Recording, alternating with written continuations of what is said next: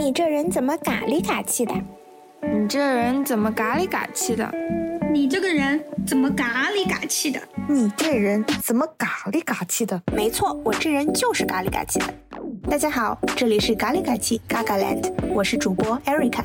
我将以我自己这名女性个体为支点，以我认识的女性为延伸，和广大女性听众一起探索，让每个女性都能生活得更好的经验和方法。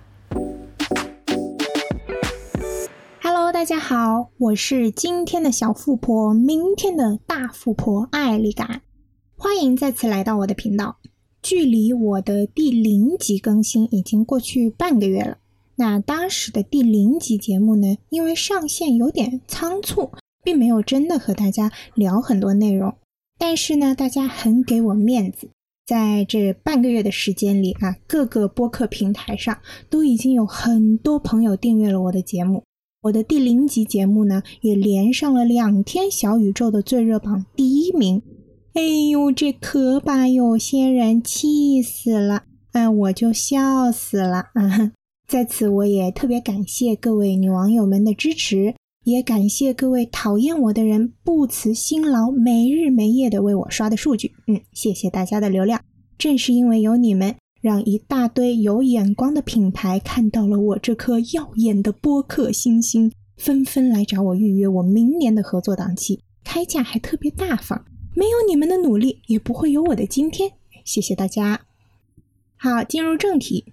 今天这期节目，我想和大家聊的是一个我觉得特别重要，就是特别需要，甚至拿个大喇叭在各位女性耳朵边喊的话题，那就是金钱。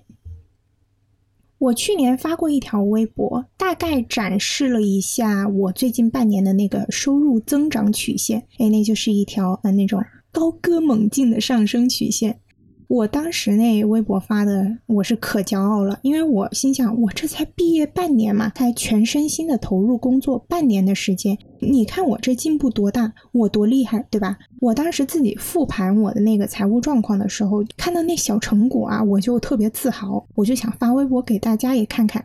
那发了微博之后呢，确实啊，大多数网友都在夸你好厉害呀，但是当时有几个。好心的网友单独私信我说：“哎呀，艾丽卡，你以后还是不要发这种秀自己会赚钱的微博了吧？我们知道你是想激励大家，可是耐不住会有人觉得你在炫耀，会嫉妒你，会恨你，甚至会因此害你，还是删了吧，小心一点好啊。”嗯，我当时就觉得很奇怪，就是我这个工作能力强，又不是一天两天的事情了啊，大家。现在才知道我会赚钱吗？啊，我这人就是注定要一个月比上一个月强的呀，这有什么好奇怪、好紧张的啊？就算被人认为是炫耀，哎，又怎么样呢？我确实就是在炫耀啊，我在炫耀我的能力啊。那那被人嫉妒又怎么样呢？啊，因为我会赚钱啊，他就嫉妒我。这除了说明我确实会赚钱，以及他看不得别人会赚钱，还能说明什么呢？没了呀。再说。因此恨我害我啊，恨我又怎么样？他再怎么恨我，我卡里的钱还是我卡里的钱。他害我啊，他他能怎么害我？我的工作就是我的呀，他还能把我的工作抢走吗？他抢不走，因为他没那能力呀。有那能力的人也就不会嫉妒我了，是这么回事吧？所以这一整套说法对我来说就是呃，关我屁事。由此呢，我也就萌生了这个想要和大家好好聊聊金钱这个话题的想法。主要是我们应该如何看待金钱，又如何为自己争取正当的金钱利益，如何摆脱讨论金钱的羞耻感。我希望我的女性朋友们都可以大大方方的谈钱啊，坦坦荡荡的赚钱。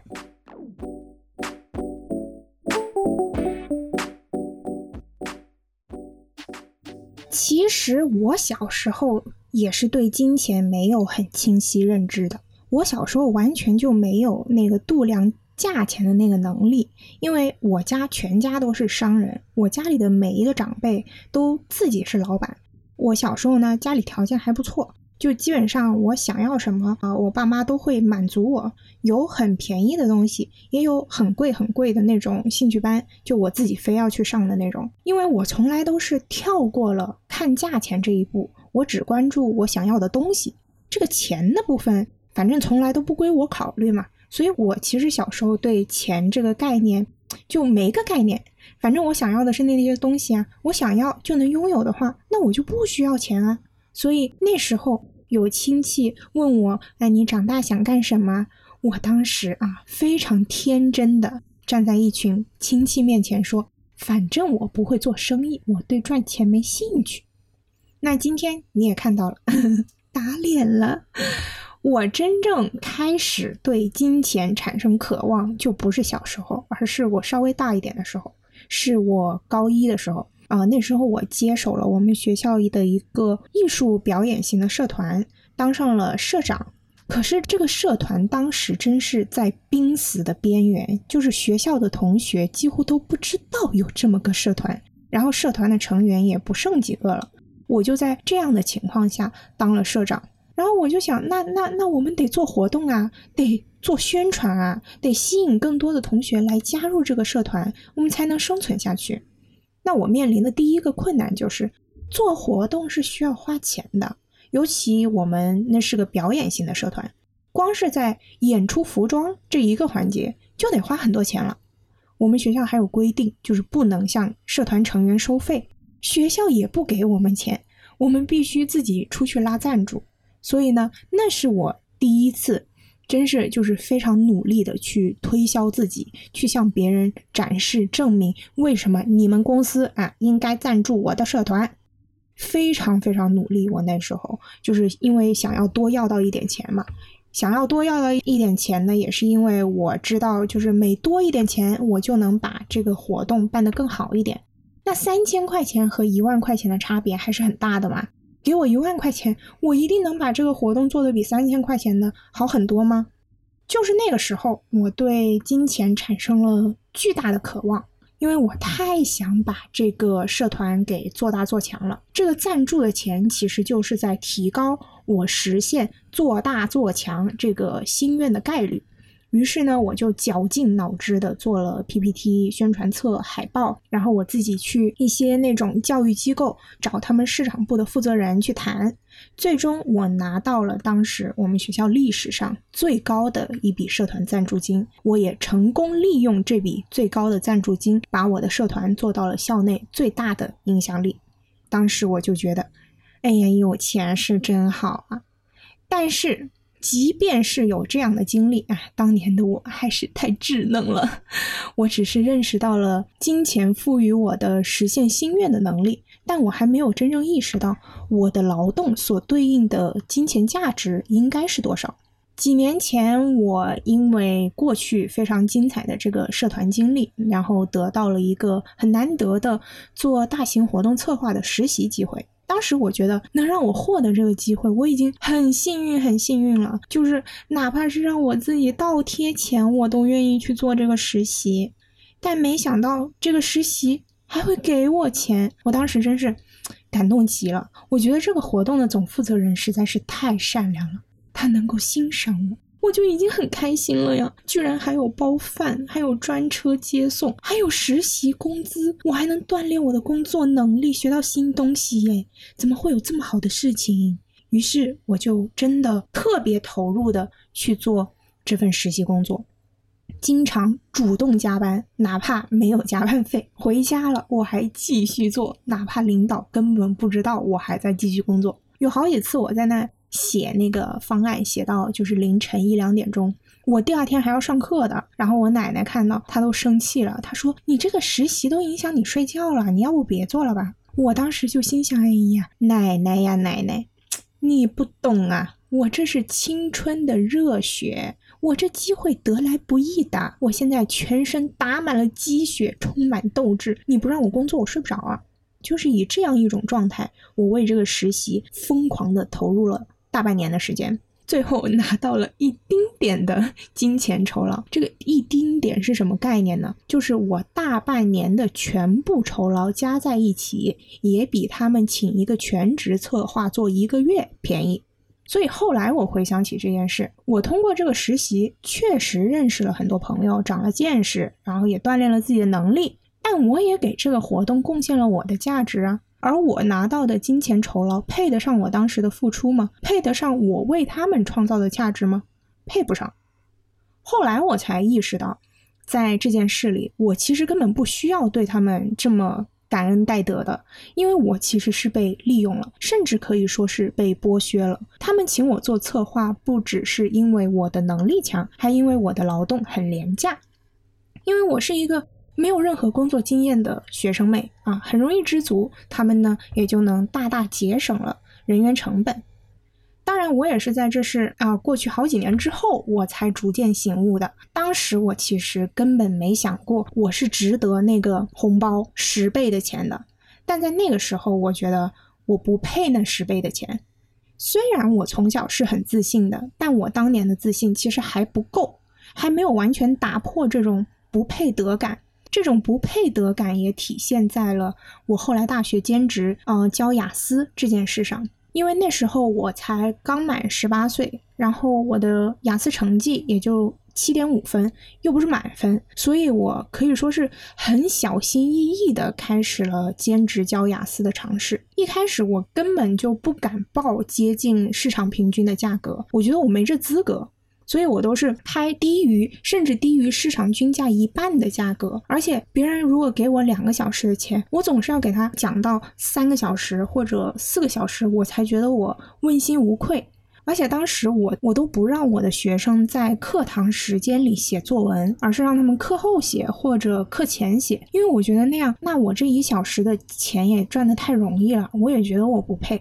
再后来呢？哪怕我当时已经带了好几个学生，都考到了他们申请学校需要的分数，也就是证明了我的教学能力，我还是很抗拒涨价，不敢涨价。我是有涨，但涨的也不多，还是没有像市场行价收费的平均那么高。而且我还是会收两个小时的钱，却教三个小时甚至四个小时，也不要求学生加钱。那时候我的心里是很纠结、很扭曲的，就是一方面我觉得自己很委屈，因为我明明可以和那些专业老师教的一样好，但我却赚的不如他们，这一点让我很委屈。另一方面呢，我又觉得自己好伟大，我帮助了很多英语不太好的学生，然后天天给人加量不加价的上课，我好有良心啊，我真善良啊，我真是个好老师啊。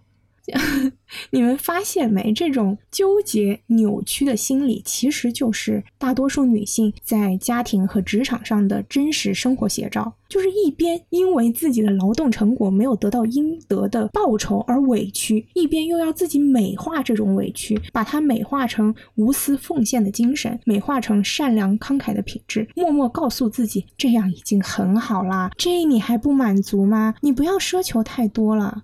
我当时。就因为这种复杂的感受，让我非常难受。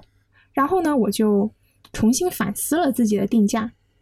我还是没有因为自发的觉得我就是配更高的价格而进一步涨价，而是因为另一个推动因素，那就是我需要自己准备下一年的学费啊，所以我必须要想办法赚钱。这个不得已的原因而逼自己涨价了。然后我就去。仔细查了那个市场行情，就是各种机构和私人的雅思家教分别是怎么收费的，然后不同价位的区别是什么，他们带出来的学生啊前后能涨几分，然后复盘我教过的学生的成绩，就是总结他们在跟我学习后进步了多少，因为他们进步了多少，体现的也就是我的能力嘛。然后以此来对比我的实力应该在市场价格的哪一个档位才比较合理？那之后收新学生的时候，我就勇敢的按照我重新调整的价格收费了。开始我还是很忐忑的，因为很担心别人会觉得我的收费不合理，但。没想到，就是一点讲讲价的过程都没有，就是全程都很顺利。我开价，然后那些学生就直接接受了，就开开心心的开始教课。也是因为有了这一次勇敢的涨价，我才算是打破了我之前对金钱的那种严重的不配得感，之后就能够开始更坦荡的谈论金钱，也能更大方的为自己的劳动定价了。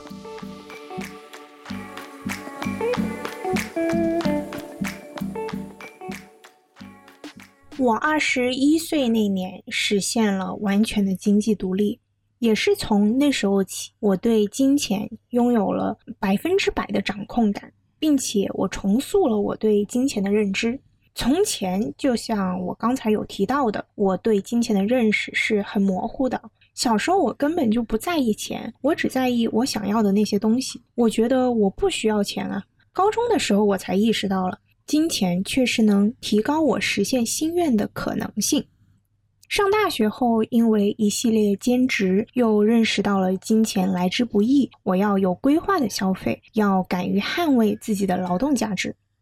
那二十一岁，当我彻底经济独立时，我对金钱又有了新的认识。我知道了，金钱就是我生存的底气，是我不需要看任何人脸色的底气，是我可以自由的选择自己想要的生活的底气。金钱是我能力的体现啊，是它是给我制造源源不断的自信的一种工具，因为我的能力清楚明白的体现在我赚的钱里。而且完全由我自己掌控的这个钱，它又时刻提醒着我自己啊，我曾经实现了这些，我也一定能实现更多。金钱是一种资源，这个资源给我带来的是选择的自由和实现的可能性。五年前，我住在只有一架那种小铁架床，然后还放了一个衣柜，就再也放不下其他东西的小房间里。是我不想住大房子吗？是我住不起呀。那现在呢？不一样了。不过现在其实我也就住在一个不大不小，但一个人很够用的房子里。其实我现在已经完全有能力住更大、更豪华的房子，但我觉得没必要，因为我反正我工作很忙，大多数时间都在外面，在家的时间其实并不多。现在我没有住很大的房子，我并不觉得难过，因为这是我自己的选择。但当年我没有住很大的房子，是因为我没有别的选择。然后再说这个实现的可能性，比如说我现在做这个播客啊，如果不是因为我现在有钱请朋友来帮我剪辑音频、画封面、上传做这些事情，我都不可能做做出这个播客，因为我的工作强度完全不允许我。亲力亲为每一件事，就像这集播客的准备，我只能抽出时间来录这一集音频，就再让我多花几个小时都很难了。但因为我现在有钱请人，才让这个播客有了实现的可能啊！这些就是金钱给我带来的实实在在的价值。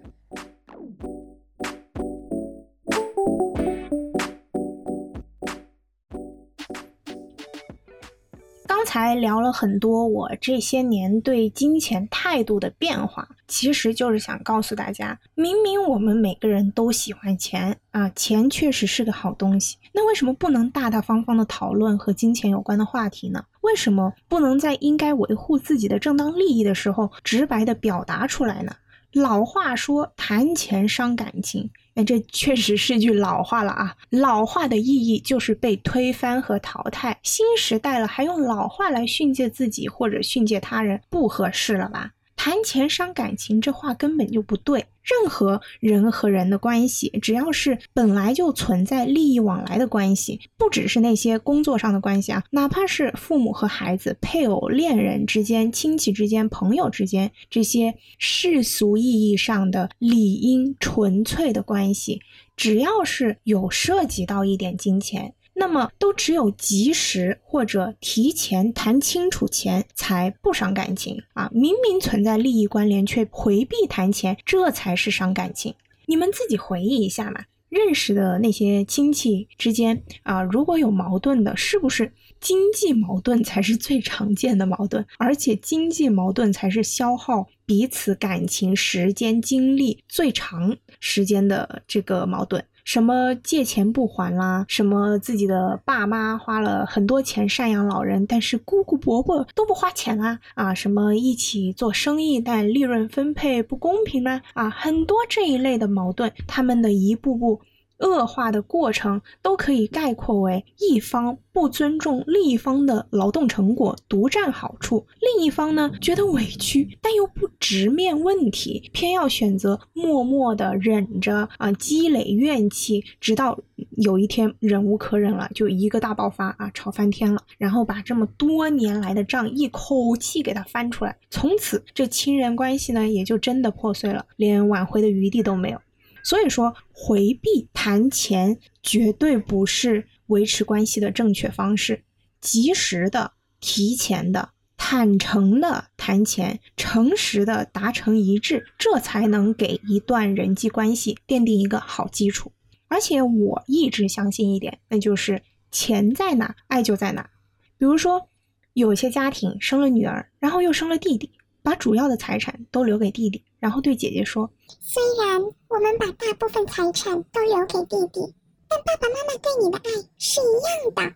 我们绝对不是偏爱弟弟哦。”哈哈哈你们就是偏爱弟弟啊！语言会骗人，钱不会骗人。我这个人呢，就是非常的务实。大家关注我很久呢，也知道我从来没有在网上什么称呼过别人为宝贝啊、亲爱的啊啊，也几乎不会对网友说爱你、爱你们这些话。我也从来没有说过我偏爱女女人，因为我觉得这些话都过于缥缈了啊！我只相信看得见、摸得着的东西。毕竟话嘛，谁都能说呀，但行动就不一样了。当然，这不是说用语言表达爱就不重要。我觉得语言是重要的，但语言也是有蛊惑性的，它永远没有实际行动来的可靠。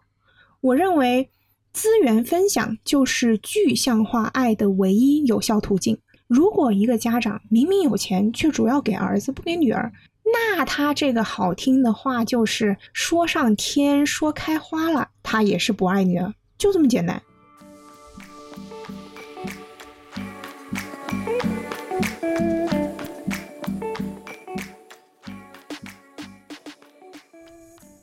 刚才主要聊了一些家庭里的和钱有关的关系，现在再来说说普通的工作关系吧。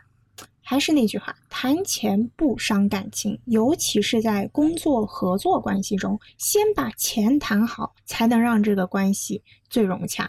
我还是以我这个播客为例，我从七月份决定做播客之后，马上就成立了一个私人小队，叫做平地起高楼啊。我自己是主要负责整体的决策和内容输出，然后图图负责画封面和一些宣发用的插图。饼干呢负责剪辑和上传，然后我的闺蜜尼莫负责一部分运营和外部的对接工作。我的计划是，这个播客我会等到二零二三年的春节以后才考虑在这个播客进行商务合作。在那之前呢，这个播客是啊完全不盈利的，但是。我却需要有三个人来辅助我完成这超过半年的更新任务。我需要他们的技能，需要他们付出时间，哪怕我自己暂时不靠这个盈利，我自己用爱发电。我能要求他们和我一起用爱发电吗？有人可能会说，毕竟现在是不盈利的，那就在盈利之前，大家一起用爱发电，等明年能赚钱了再来分酬了啊！相信他们几个人也能看出我们这个播客的潜力，有我 Erica 在这里带领大家，以后肯定是能赚大钱的呀！所以现在无偿付出一些劳动也没有关系嘛！啊，这不是，这不是就是很常见的画饼吗？啊！而且说实话，因为他们几个人人都太好了。嗯他们也真的会同意这么干，但我不同意。这个处理钱的方式看起来挺合理的，但从长远角度讲，它会给我们的合作埋下一个早晚会爆发的一个地雷。而且没有及时回报的劳动是无法长久进行的。距离我的播客盈利还有七八个月的时间。这个月大家可能因为一时的这个热血上头，每个人都很认真的完成工作。但这个热血能维持多久呢？我能保证自己的热情维持到明年，但我没资格要求别人跟着我一起保持这个热情到明年。没有及时回报的工作，做了一段时间之后，人就是很难不产生委屈的感觉，然后又可能因为朋友的关系不好意思直接说，这就会形成一种。默默的、没有声音的怨气，而合作关系当中，如果有一方产生了怨气，合作的效果就不可能达到最好，最终损失的还是我们长久的利益。所以，在我成立这个小队的当天，我就和他们讨论了，在这个播客盈利之前，我个人如何给他们支付酬劳，让他们像正常工作一样付出的劳动努力能够得到像正常工作一样的回报。在这个播客盈利之后，我们又如何分配所得，让每个人的努力能够直接体现在收到手的钱里？我们在一开始就把钱的这个问题谈清楚了，达成一致了。那么接下来，我们所有的精力都可以放在具体的执行上，从一开始就避免了因为对钱的分配不满意而产生的矛盾，这也就能使团队的协作达到最高效的效果。而且，因为没有金钱的矛盾，我们才可能更纯粹的做朋友。我们之间的友谊非但没有因为谈钱而受影响，反而因为坦诚的把钱谈清楚了而更加紧密。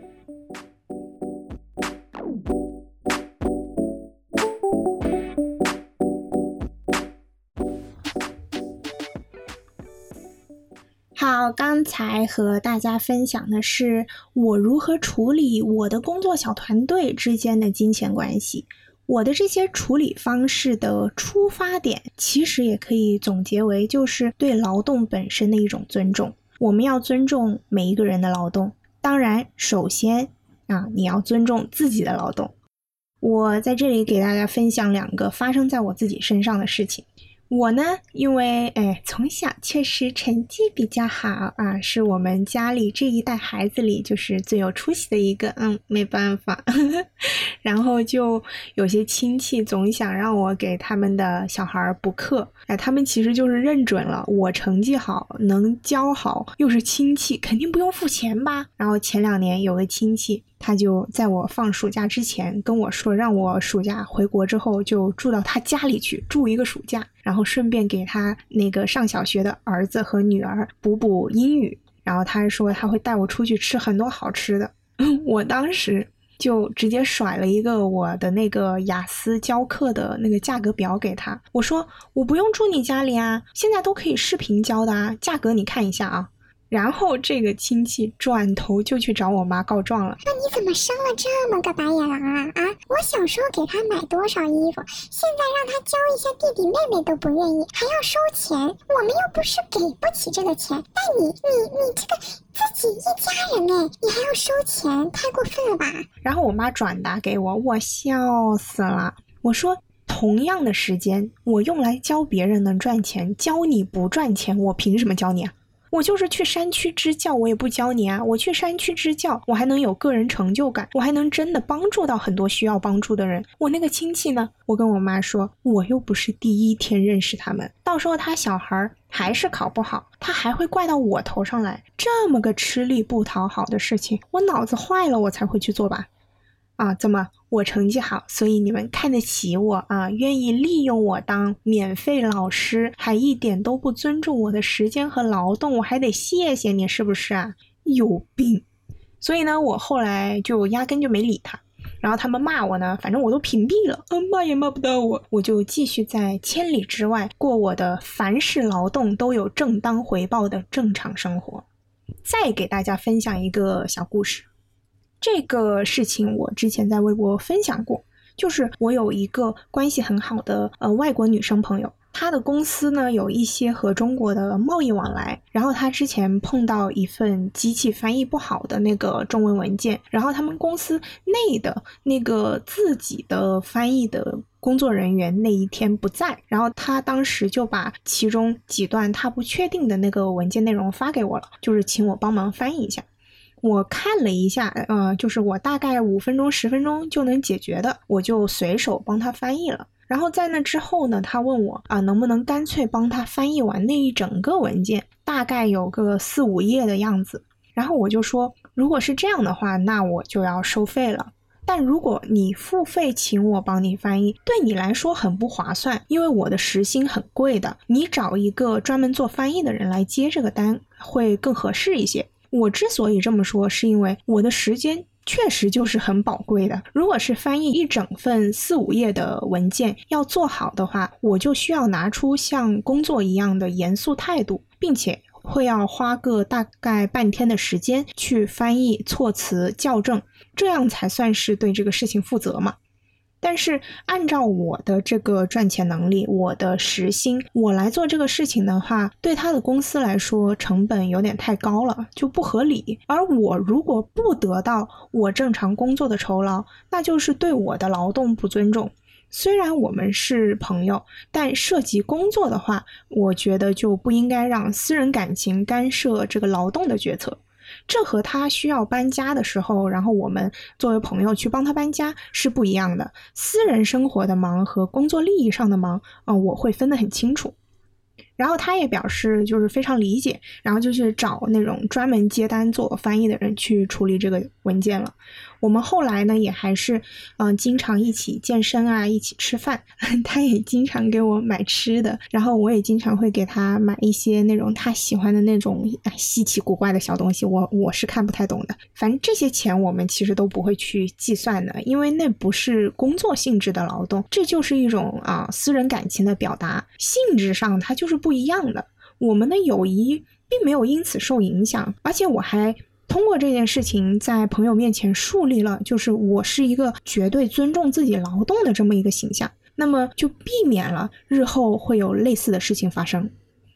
这里我可以和大家分享我是如何区别判断普通的帮忙和应该支付给我酬劳的工作的。我的判断依据，首先最重要的是根据我的机会成本，也就是这个事情需要我付出的时间和技能，因为我的时间是很宝贵的。假设同样的时间我用在自己的工作上能挣到一千块钱，那我用这个工作去做了一件没有报酬的事情，那。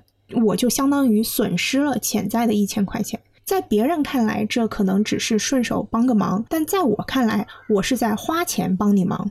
然后呢，就是我会看这个事情，嗯，需要我付出什么样的技能。如果这个技能是我用于工作变现的技能，比如说翻译啊、写作呀、策划呀、教学呀，这些能力都是我可以用来变现的能力啊。如果需要我用到这些职业技能，那我就会把它当做是一个工作来做。举个例子啊，比如说假设，假设这是纯假设啊，假设我的朋友写了一本书，然后他想请我给他写一篇那种两千字的导语或者是推荐文，这种我大概会需要花个一天的时间，并且这件事情呢需要用到我职业技能当中的写作能力，这个情况我就一定会收费啊，哪怕是朋友。但换一个例子，比如说这个朋友他写了一本书，然后他请我到他的签售会去玩一天，这也是花一天的时间，但是这我就肯定不会收钱。除此之外呢，我还会看这个事情的性质，它是日常生活上的事还是工作上的事。比如说，如果朋友买了一个需要自己安装的柜子，但他不会装啊，我会很愿意去帮他装。但如果我这个朋友的工作就是组装柜子，那我就绝对不可能免费帮他装。还有就是我会考虑这个事情对社会的意义啊，比如说我有很多出版社的朋友，他们会定期，就是那些编辑，他们会定期给我寄一些书。如果我读过，读完之后觉得好呢，就希望我能推荐给网友。很多的像这样的读书博主，他们都有接类似的书籍的推广，并且是收费的。但这件事我自己从来没有收过一分钱，哪怕这个事情我需要付出时间和写作的能力去写那么长长的书评。但是呢，因为在我的认知里，这个事情在我眼里，我是把它当做慈善的，就是我愿意花时间把好书推荐给网友。我觉得大家多读书，嗯，对整个社会都有好处。同时，我也愿意把这一点利益让渡回到出版行业，让他们能够更长久的生存。因为我对这件事情的性质的判定就是慈善，我一开始就把它当做一件纯利他的事情在做。所以，即便我知道别人做这件事是可以赚钱的，我做却没有钱赚，我也并不觉得委屈，因为这是我自己权衡过的决定。同时，我也非常认可其他博主收费推书这件事，因为他们认真写书评的劳动付出本就值得收获一些酬劳，这是完全正当合理的。以上呢，这个就是我判断我应该收费还是不收费的一些依据，就是看我的机会成本、时间和技能，以及这件事的性质，私人还是工作，然后对社会有什么意义。你这人怎么嘎里嘎气的？你这人怎么嘎里嘎气的？你这个人怎么嘎里嘎气的？你这人怎么嘎里嘎气嘎气嘎气嘎气？说完了用金钱尊重自己的劳动，接下来我想说的是，我们也要用金钱尊重别人的劳动。接下来我会给大家举几个例子，这几个例子呢，都体现了一方对另一方劳动的金钱尊重，但同时也体现了另一方还应该要更主动的尊重自己的劳动，应该更主动的、直接的捍卫自己的劳动付出，所以体现的其实是一种啊双向的尊重。去年我的好朋友，关注我微博的朋友应该都比较熟悉的人物——富婆阿姨。她去年呢有一个想自己扩展的副业，然后她需要一个了解营销逻辑并且擅长写作的人帮她写一份投标书。他当时就想到了我，他觉得我有潜力做这个事情，然后他就带我去他打算租下来的那栋楼去看了几次啊，看周围的这个那个地理环境什么的，然后给我详细说明了他的想法，最后就是表明希望我能帮他写这份投标书，因为当时我其实在那之前我还从来没有写过投标书，而且那个时间我没记错的话，应该是在我。临近毕业还是刚毕业的时候，就我中文的没写过，英文的就更更加没写过了。就这对我来说是非常大的一个挑战，但我确实也相信自己能做好。我觉得这个锻炼的机会很难得，所以我当时我说实话，在那之前我完全没有想着收费的问题，我只想着我应该要怎么写。但第一次跟那个富婆阿姨还有她的助理一起开完会之后，她就跟我说，希望我回去之后好好衡量，就是判断我要为此付出多少时间和努力，然后告诉她，就是根据这个劳动量来告诉她需要支付给我多少钱。我当时就有一种受宠若惊的感觉，你们明白吗？因为因为在那之前，这个富婆阿姨是我在健身房认识的阿姨，她仅仅就是因为欣赏我、喜欢我，已经。已经请我吃过好多好多次饭了，其中有好几次都是吃了上万人民币的那个日料。就我觉得他为我花的钱已经很多了，那我就想，那我就帮他这个忙，就算是感恩，就算是回报了吧。所以我就说不用收钱了呀，你都对我这么好了，就让我用这个机会来表达我的感谢吧。然而，富婆阿姨马上说不行。啊，他说他请我吃饭，只是因为他个人很喜欢我这个年轻女孩，他觉得和我一起吃饭很开心。但他现在是希望用到我的工作能力，希望我的能力能帮他实现他的想法，也就是要赚钱的，这是工作，不能混为一谈。而且他说我的时间是很宝贵的，这个工作又不是那么轻松的事情，这些时间我都可以接很多别的工作了，那怎么能免费帮他呢？然后他还说：“他说只有这样，我们之后才可能有更多合作机会。”我我我当时就是那一个。感动和震撼，就觉得怎么会有这么好的人啊？然后我也因此就受到了很大的启发，也影响了我后来自己生活里的很多决策。我给大家举几个例子。我之所以认识到啊画这期封面的图图，是因为他之前连续一段时间都在他自己的微博，就是画以我为原型的表情包。然后他从去年开始，其实就经常画一些以我为灵感的插画，然后有私信发给我过。但是因为我私信太多了，我又不常看，之前就没有注意到他。是今年的有一天，就我突然发现了他画的那个嘎妹系列的表情包，我觉得这也太可爱了吧！然后我就加了他，我说以后可能我也想用一些你画好的这个表情包，所以我应该支付给你多少钱呢？当时图图知道我喜欢他画的画，他就很高兴，很高兴。他说不要钱也可以的呀。我就说不行不行，你画的很好，我一定要给你钱。以后我也可以经常请你帮我画一些插图，我请你帮我画的图，我都会付费给你啊。这是一件事。另外一件事是。最近发生的是和我对接的一位呃年轻的女 PR。之前我看过她做的一个 PPT，我觉得做的很认真、很清晰，结构很完整。然后正好当时自己有一个 PPT 要做，但我自己没空做，我就把我需要呈现在 PPT 里的那个信息都给她，然后请她帮我整理成幻灯片。我说完自己的诉求之后，我就问他啊，按照这个工作量，你看我需要支付给你多少钱？他当时就说，就是做个 PPT 而已啊，举手之劳，不用收钱的。但我就跟他强调，我这个内容其实还挺多的，就是估计你会要花好几个小时，甚至可能一天的时间来做，而且这用到了你工作当中做 PPT 的这个技能，这不能不收钱的呀。然后他才就是愿意收费帮我做这个 PPT。后来我也跟他说，就是。我会尊重你的劳动，但我毕竟不是你的老板或者你的长期客户，所以你一定也要更尊重自己的劳动。你该开价的时候就要开价，因为你的时间和努力是有价值的，是不应该免费的。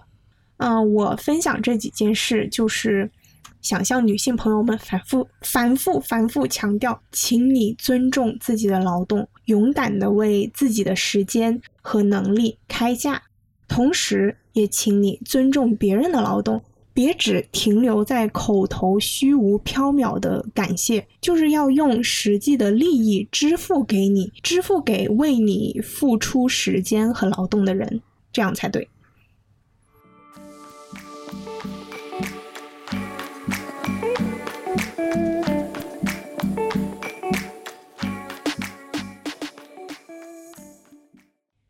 我过去在微博分享过很多关于我如何赚钱的逻辑、规划和执行的内容，甚至包括这个播客的成立过程，我都有全程在微博分享。就是我是如何一步步把想做播客这个想法给成熟的落地的。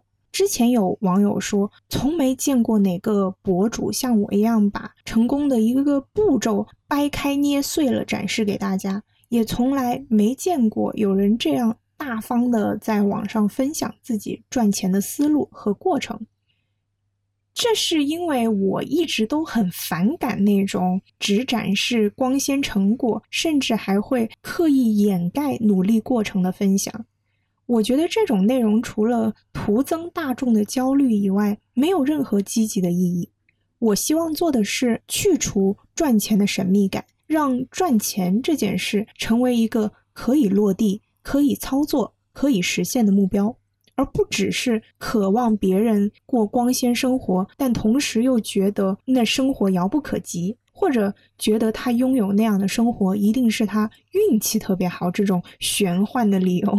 我不只是要把我自己的事业做大做强，我也希望把我这份做大做强的思路和过程明明白白的分享给女性朋友们，让大家可以参考我的经验，然后让自己的现实生活过得更好，让大家感受到就是赚钱这件事是有可行性的，并且愿意为此投入行动，并实现自己的目标。但是呢，当然了，在分享这些内容的同时，我一直以来也因此遇到了很多规劝和恶意的攻击。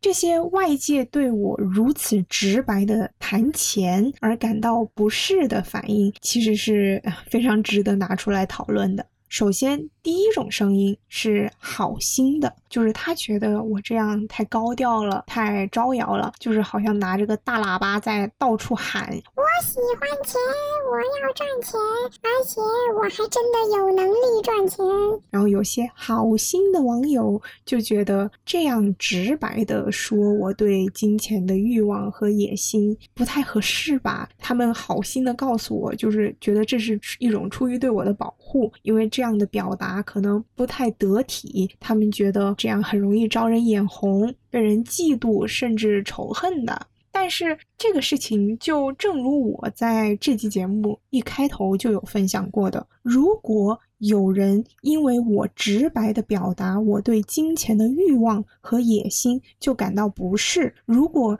因为有人有人因为我自信的告诉别人我的能力就嫉妒甚至恨我，这除了说明我诚实且有能力，他虚伪又无能以外，还能说明什么呢？他嫉妒我、恨我，那关我什么事呢？对吧？这种声音的存在，也是因为一直以来，呃，人们都把金钱当做一个禁忌话题，尤其是女性谈钱，那简直是太不得体了。女孩子家家的，怎么开口闭口谈钱的？啊，我就是要谈，你能把我怎么样？我希望大家都能大方的谈钱，不要觉得自己必须非常懂理财才能聊理财，也不要觉得自己必须非常有钱才能讨论赚钱。你看那些男的啊，经济学和政治的书嘛是没看过几本，但说起贸易战跟这个国际关系，哎呦喂，每个男的都能聊五分钟政治，还觉得自己分析的贼有道理。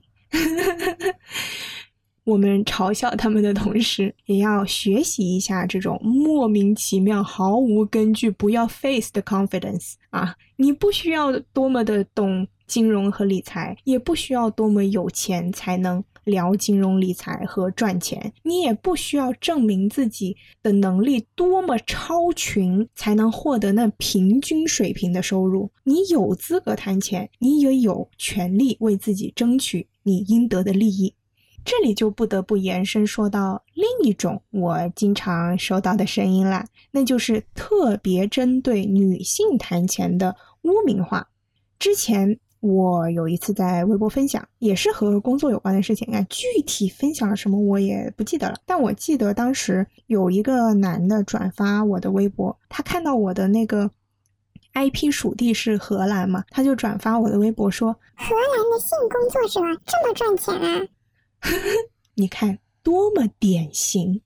大众对女性赚钱这件事是多么的不适应和缺乏想象力啊！在他的眼里，一个女的赚钱了，一定是睡出来的吧？总不能是靠自己的聪明才智挣来的吧？我不信，我不信。嗯，由此也能看出男性对女性赚钱这件事是多么的。敏感和害怕，以至于他必须要用荡妇羞辱的手段来平复自己内心的自卑和胆怯。这样的男性评论我还收到过很多。说实话，直白的表达金钱野心的人又不止我一个。但对金钱的野心这个东西，它一直以来被认为是专属于男性的。当一个男的直白的表达自己的事业野心时，哎呦，立刻一个那个雄心壮志、高大伟岸的形象就起来了。而当一个女的直白的表达自己的事业野心时，马上就是你一个女孩子啊，做了那么大事业有什么用啊？这么辛苦干什么？找一个搞事业的男的不就好了吗？这个女的这么喜欢做生意，开口闭口都是钱，搞得像个男的一样这么强势，以后肯定没人要了。嗯，真的这样就能没人要了吗？原来赚钱除了能让我有钱以外，还有这额外的好处呢。嗯，怎么不早点告诉我呢？是吧？我们仔细想想啊，为什么女的一谈钱，别人就容易感到不适？甚至因此用各种恶毒的话来污蔑和攻击这个女性，因为这样的女性不符合大众对女性形象的期待，金钱也不属于社会认为女性该讨论的话题。女人该讨论什么呢？讨论娱乐圈的八卦，讨论化妆、减肥，可以讨论如何当一个好妈妈，如何当一个好老婆、好儿媳妇啊，可以讨论养娃、喂奶、产后如何快速恢复身材，这些都可以谈呀。还可以谈甜甜的恋爱呀，这么多可以谈的话题，你偏要谈钱干什么？哼，我就偏要谈钱，为什么呢？因为那些社会允许我讨论的话题，都偏离了权力的核心，就是在权力的边缘弯弯绕绕，无关痛痒。社会对女性的美好品质的期待，总结起来其实就是付出和奉献。好妈妈、好老婆，还有。女医生、女老师这些形象啊，大众对他们都有着极其苛刻的期待，似乎他们只有做到无私奉献一生、任劳任怨，不为自己考虑一丁点，才能算作及格。当这些人展现出一点为自己个人考虑的时候，人们就开始指责他说：“你也太自私了。”女性一直就被期待着付出和奉献，仿佛这是植根于女性血液中的天职。而谈钱，谈钱，这是一种索取啊！女人怎么怎么能索取呢？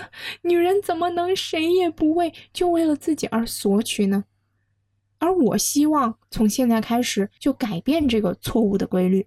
我希望大家开始索取，为自己索取，索取每一分你应得的金钱。我希望大家能诚实的面对自己对金钱的渴望，大方坦荡的表达你对金钱的向往。你不必为自己的欲望和野心感到羞耻，你应该尊重自己的劳动成果。你也有权利捍卫自己的利益，为自己争取应得的金钱回报。你的每一次捍卫自己利益的努力，都是在为缩小同工不同酬的差距做贡献。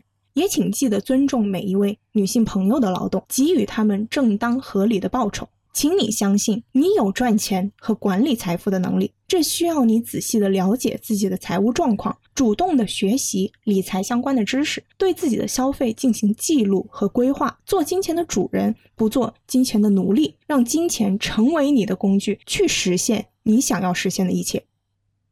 今天的节目就到这里，我们九月再见。感谢您对本节目的大力支持。这里是咖喱嘎气嘎嘎 land，我是主播 Erica。Wait a minute, there's still something that I have to talk about. Two weeks ago, I posted one last article to conclude the issues between me and some miserable male hosts.